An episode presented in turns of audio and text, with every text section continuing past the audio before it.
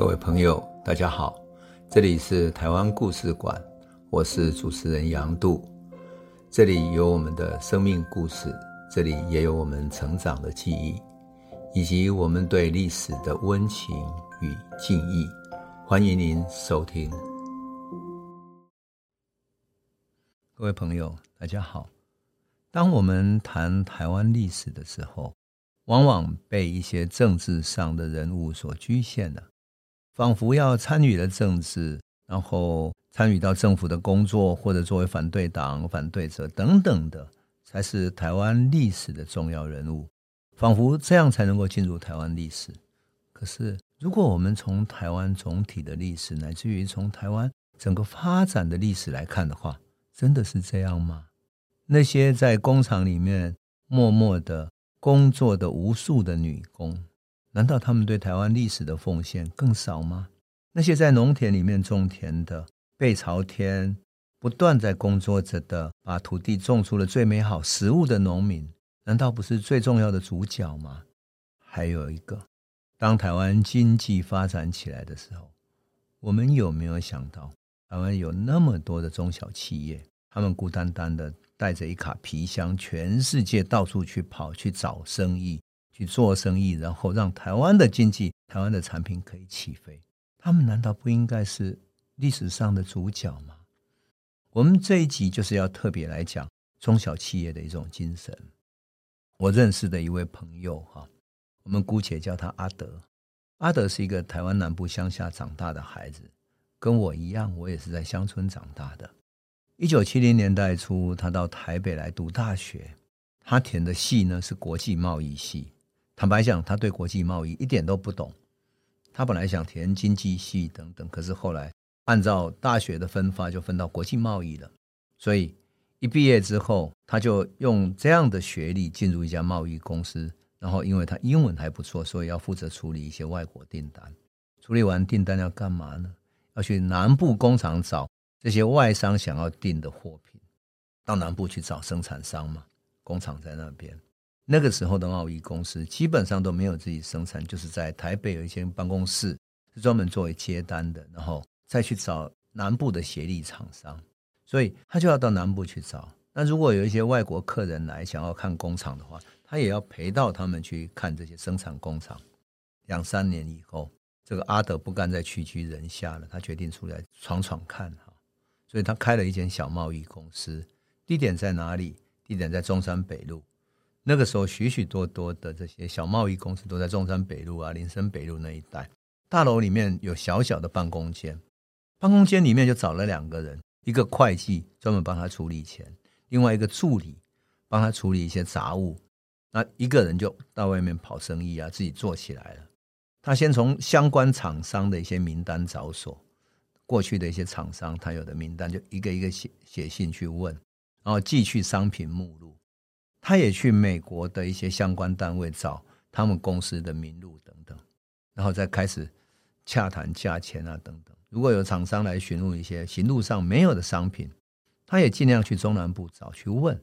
有一些甚至于听都没听过的，哎，居然让他东东东找西找也找到了。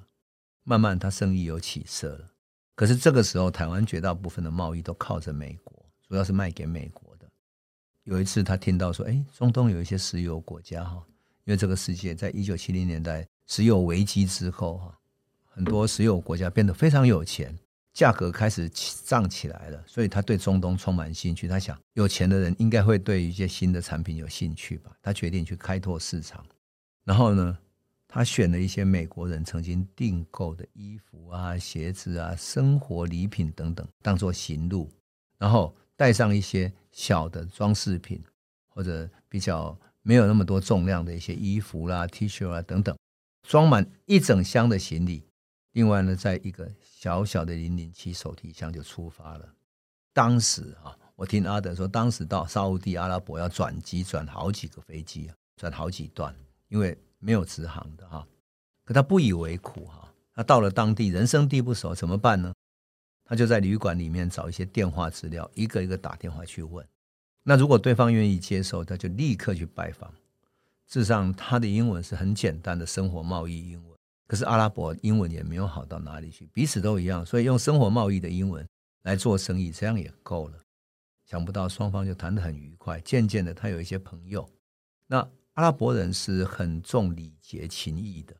说真的，我们现在看到的阿拉伯很容易被美国形容为恐怖分子那样的一种阿拉伯哈。那其实阿拉伯在传统的沙漠文化里面很重视礼节，你送他一个礼物，他一定要回送你礼物，就是一种人跟人的很古老的情谊的往来。这些阿拉伯人为了感谢他送去的一些新鲜有趣的一些生活用品，因为都没有看过，所以就送他一些沙漠里面特殊的产品。此外呢，还邀请他到沙漠里面去。沙漠里面去就是他们家族的那种老式的建在沙漠里面的整个家族的房子。他也去参加人家的聚会。外面总是传说沙漠里面那个拿着弯刀啦、骑着骆驼互相杀来杀去的，其实不是。他也没有畏惧，就直接到沙漠去跟他们聚会。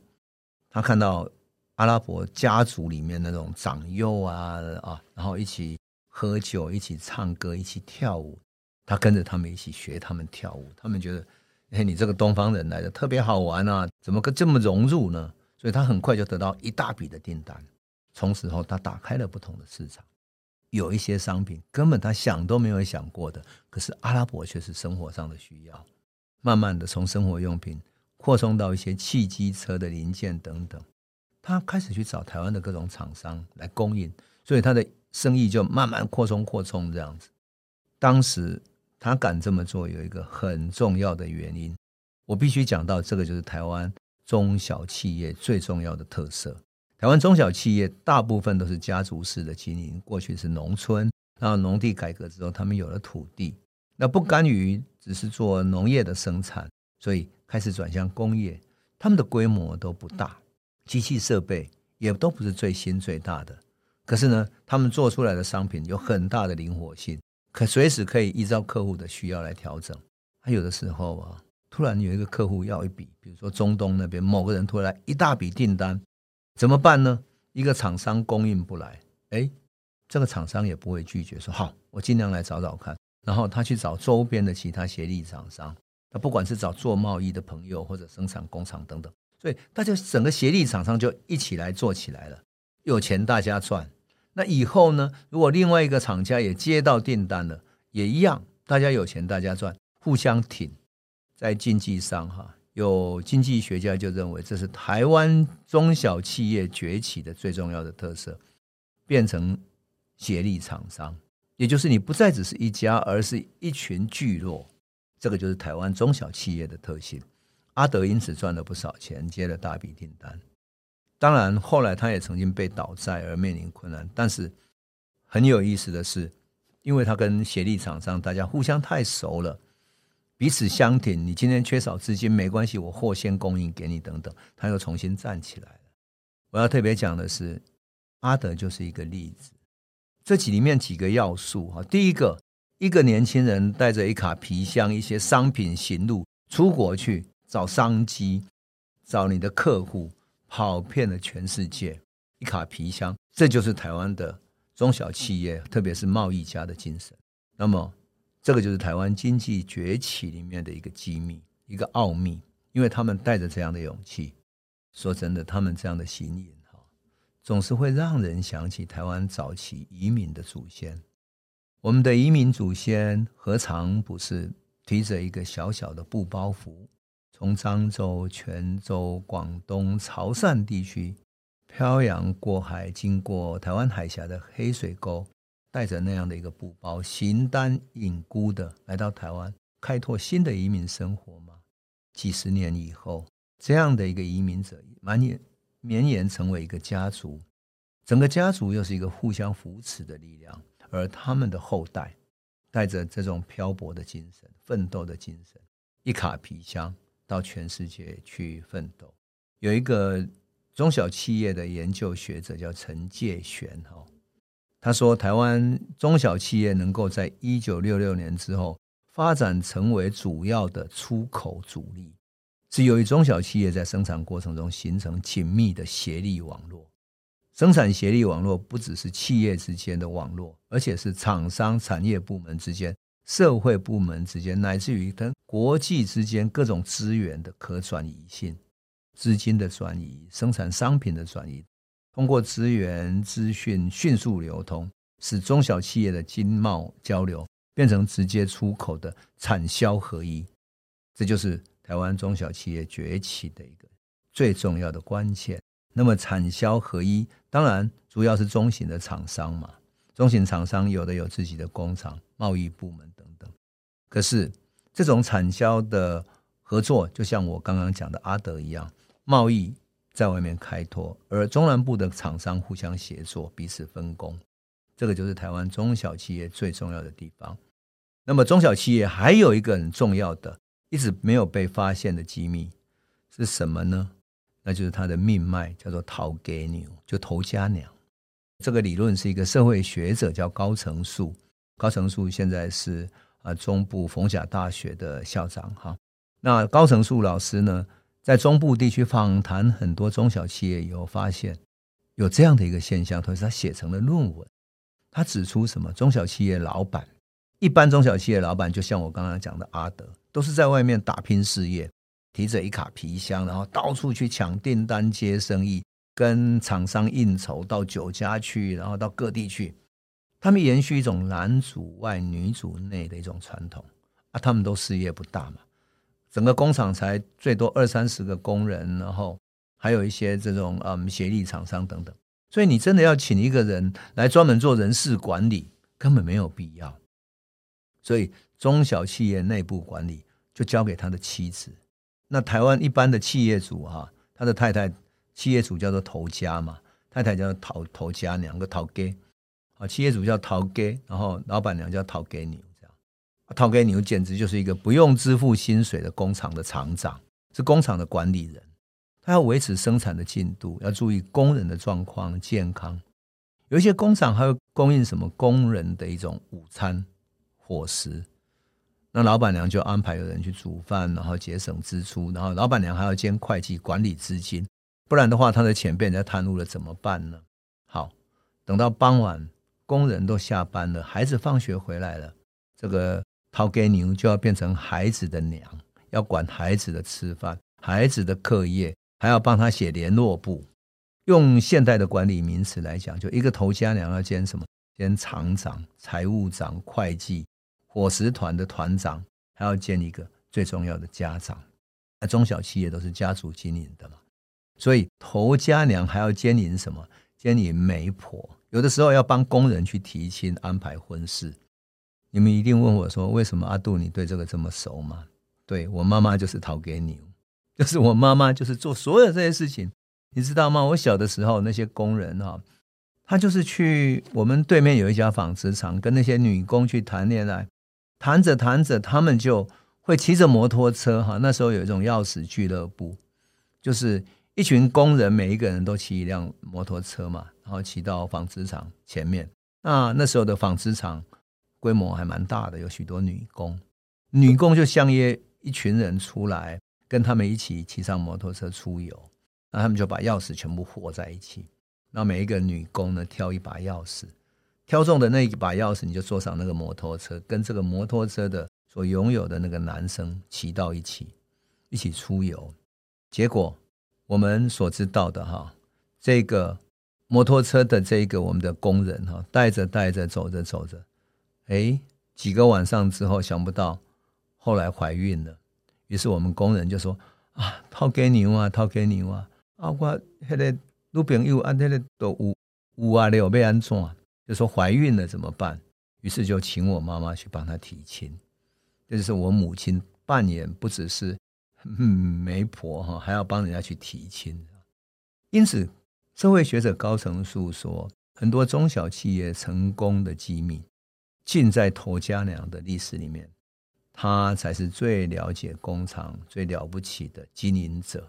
所以看起来我们会知道，说台湾经济奇迹有很多的外部因素，包括国际上的经济发展，包括美国对于亚洲的。啊，雁行理论的运用，就是从日本发展经济，再转移到四小龙等等的这样的一种外部环境。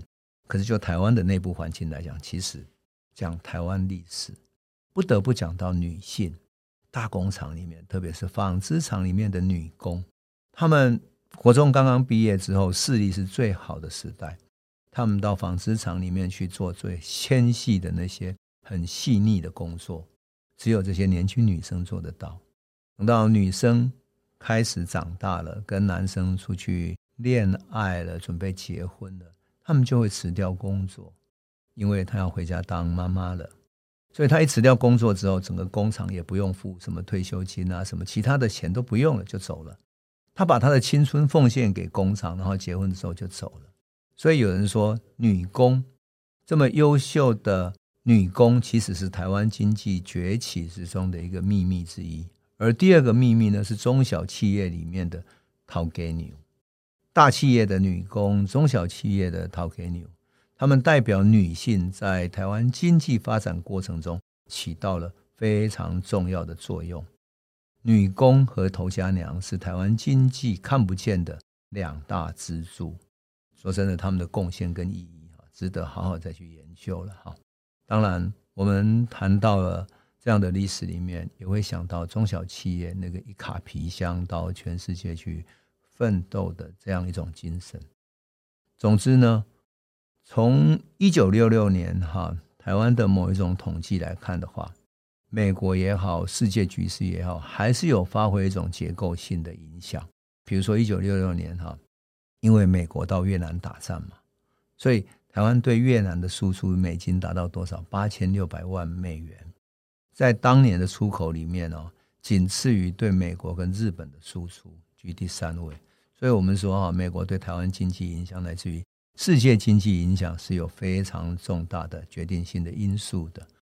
当然，随后台湾也设置了加工出口区啊，等等的哈。那这些改变呢，都是影响台湾非常重要的因素。但是，我想，我愿意从人的因素来讲，中小企业那个一卡皮箱去奋斗的，大企业里面，特别纺织工业里面的女工，中小企业里面的头家娘。都是我们讲台湾史的时候不能忽略的非常伟大的我们的历史上重要的角色。那我想，我们这一集应该向这样的角色好好来致敬吧。我们今天就先讲到这里喽，谢谢。这里是台湾故事馆 Podcast，我们每周一、周五会固定更新新的台湾故事。请随时关注台湾故事馆粉丝页，按赞并分享。最后，我们工商放送一下：若你对本节目有兴趣，可以购买纸本的《有温度的台湾史》，更方便您阅读。本节目由中华文化永续发展基金会制作，连振东文教基金会赞助。